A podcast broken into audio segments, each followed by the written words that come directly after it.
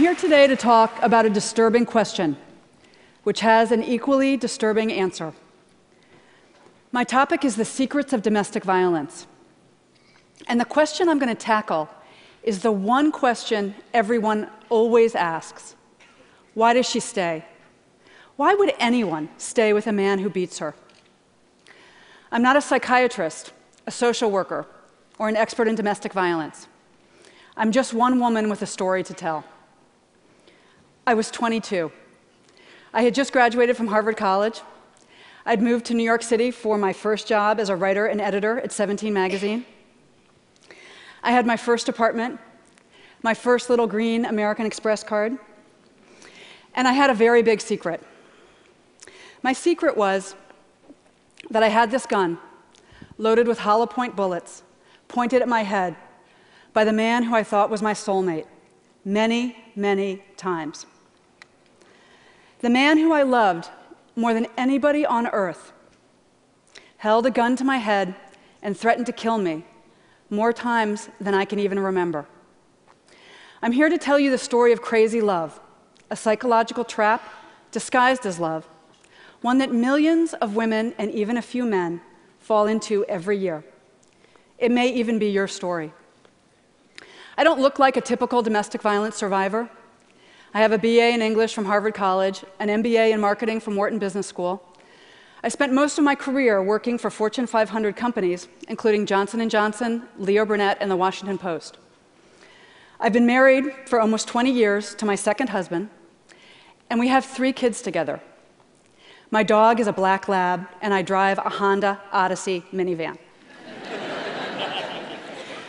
so, my first message for you is that domestic violence happens to everyone all races, all religions, all income and education levels. It's everywhere. And my second message is that everyone thinks domestic violence happens to women, that it's a women's issue. Not exactly. Over 85% of abusers are men. And domestic abuse happens only in intimate, interdependent, long term relationships. In other words, in families. The last place we would want or expect to find violence which is one reason domestic abuse is so confusing. I would have told you myself that I was the last person on earth who would stay with a man who beats me. But in fact, I was a very typical victim because of my age. I was 22. And in the United States, women ages 16 to 24 are three times as likely to be domestic violence victims as women of other ages. And over 500 women and girls this age are killed every year by abusive partners, boyfriends, and husbands in the United States. I was also a very typical victim because I knew nothing about domestic violence, its warning signs, or its patterns. I met Connor on a cold, rainy January night. He sat next to me on the New York City subway, and he started chatting me up. He told me two things. One was that he too had just graduated from an Ivy League school, and that he worked at a very impressive Wall Street bank. But what made the biggest impression on me that first meeting was that he was smart and funny. And he looked like a farm boy. He had these big cheeks, these big apple cheeks, and this wheat blonde hair, and he seemed so sweet. One of the smartest things Connor did from the very beginning was to create the illusion that I was the dominant partner in the relationship. He did this, especially at the beginning, by idolizing me. We started dating, and he loved everything about me that I was smart, that I'd gone to Harvard, that I was passionate about helping teenage girls and my job. He wanted to know everything about my family and my childhood, my hopes and dreams. Connor believed in me as a writer and a woman in a way that no one else ever had. And he also created a magical atmosphere of trust between us by confessing his secret, which was that as a very young boy, starting at age four, he had been savagely and repeatedly physically abused by his stepfather. And the abuse had gotten so bad that he had had to drop out of school in eighth grade, even though he was very smart. And he'd spent almost 20 years rebuilding his life, which is why that Ivy League degree and the Wall Street job and his bright, shiny future meant so much to him. If you had told me that this smart, funny, sensitive man who adored me would one day dictate whether or not I wore makeup, how short my skirts were, where I lived, what jobs I took, who my friends were, and where I spent Christmas, I would have laughed at you. Because there was not a hint of violence or control or anger in Connor at the beginning. I didn't know that the first stage in any domestic violence relationship is to seduce and charm the victim. I also didn't know that the second step is to isolate the victim. Now, Connor did not come home one day and announce, you know, hey, this, all this Romeo and Juliet stuff has been great, but I need to move into the next phase where I isolate you and I abuse you.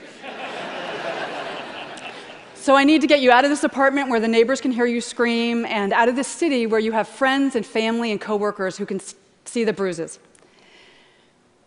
Instead, Connor came home one Friday evening and he told me that he had quit his job that day, his dream job. And he said that he had quit his job because of me, because I had made him feel so safe and loved that he didn't need to prove himself on Wall Street anymore. And he just wanted to get out of the city and away from his abusive, dysfunctional family and move to a tiny town in New England where he could start his life over with me by his side. Now, the last thing I wanted to do was leave New York and my, my dream job but I thought you made sacrifices for your soulmate. So I agreed, and I quit my job, and Connor and I left Manhattan together. I had no idea I was falling into crazy love, that I was walking headfirst into a carefully laid physical, financial, and psychological trap. The next step in the domestic violence pattern is to introduce the threat of violence and see how she reacts. And here's where those guns come in. As soon as we moved to New England, you know that place where Connor was supposed to feel so safe? He bought three guns. He kept one in the glove compartment of our car. He kept one under the pillows on our bed. And the third one he kept in his pocket at all times. And he said that he needed those guns because of the trauma he'd experienced as a young boy. He needed them to feel protected. But those guns were really a message for me. And even though he hadn't raised a hand to me, my life was already in grave danger every minute of every day. Connor first physically attacked me five days before our wedding. It was 7 a.m. I still had on my nightgown. I was working on my computer trying to finish a freelance writing assignment, and I got frustrated. And Connor used my anger as an excuse to put both of his hands around my neck and to squeeze so tightly that I could not breathe or scream. And he used the chokehold to hit my head repeatedly against the wall. Five days later, the 10 bruises on my neck had just faded, and I put on my mother's wedding dress and I married him. Despite what had happened, I was sure we were going to live happily ever after. Because I loved him, and he loved me so much. And he was very, very sorry. He had just been really stressed out by the wedding and by becoming a family with me. It was an isolated incident, and he was never going to hurt me again. It happened twice more on the honeymoon. The first time, I was driving to find a secret beach and I got lost.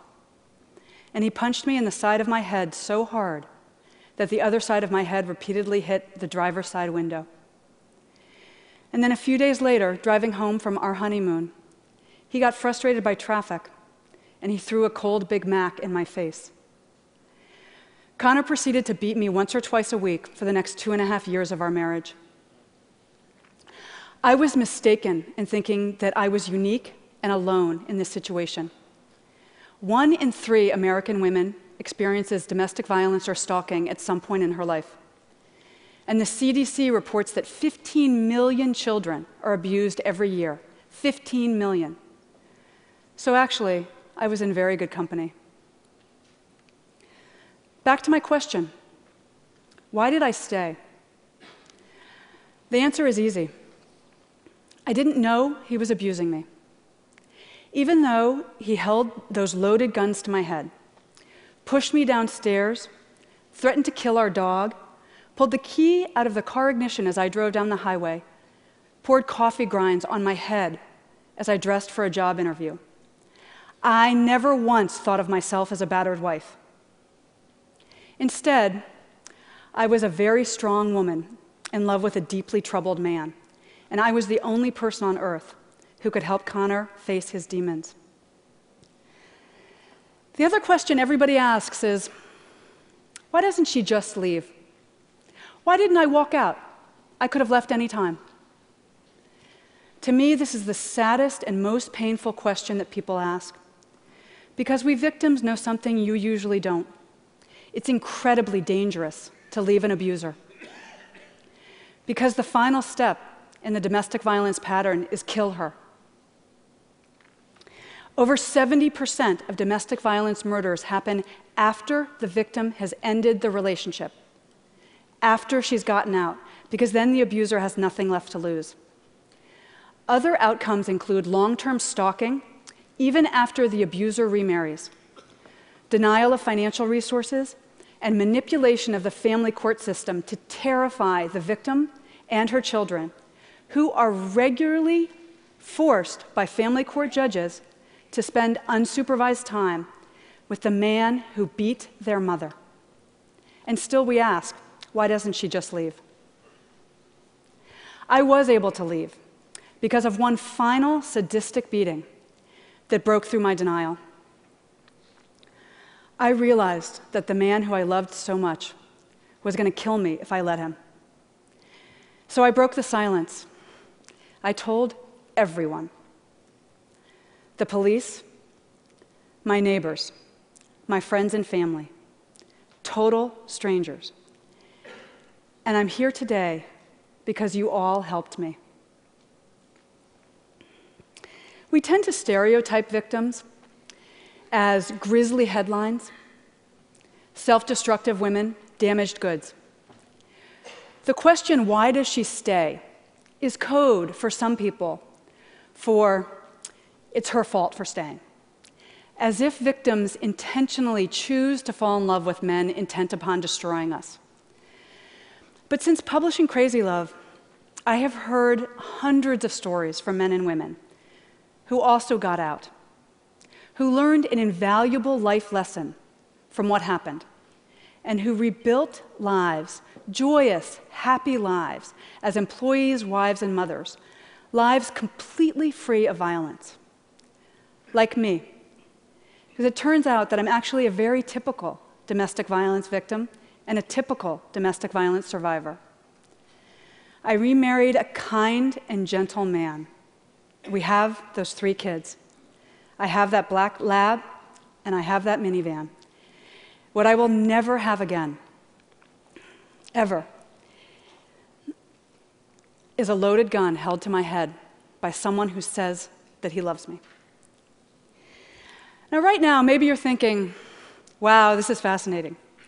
Or, wow, how stupid was she?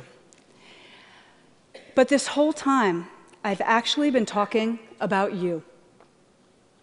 I promise you, there are several people listening to me right now who are currently being abused, or who were abused as children, or who are abusers themselves.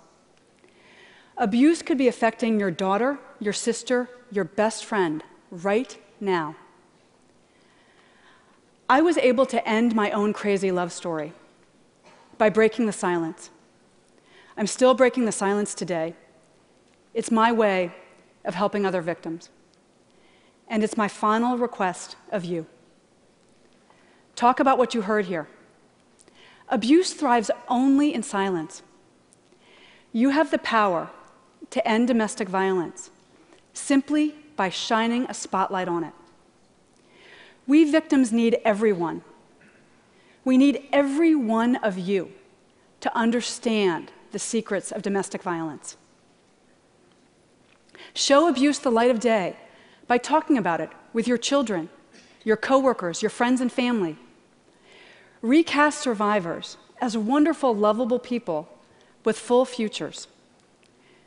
Recognize the early signs of violence and conscientiously intervene, de escalate it, show victims a safe way out. Together, we can make our beds, our dinner tables, and our families the safe and peaceful oases they should be. Thank you.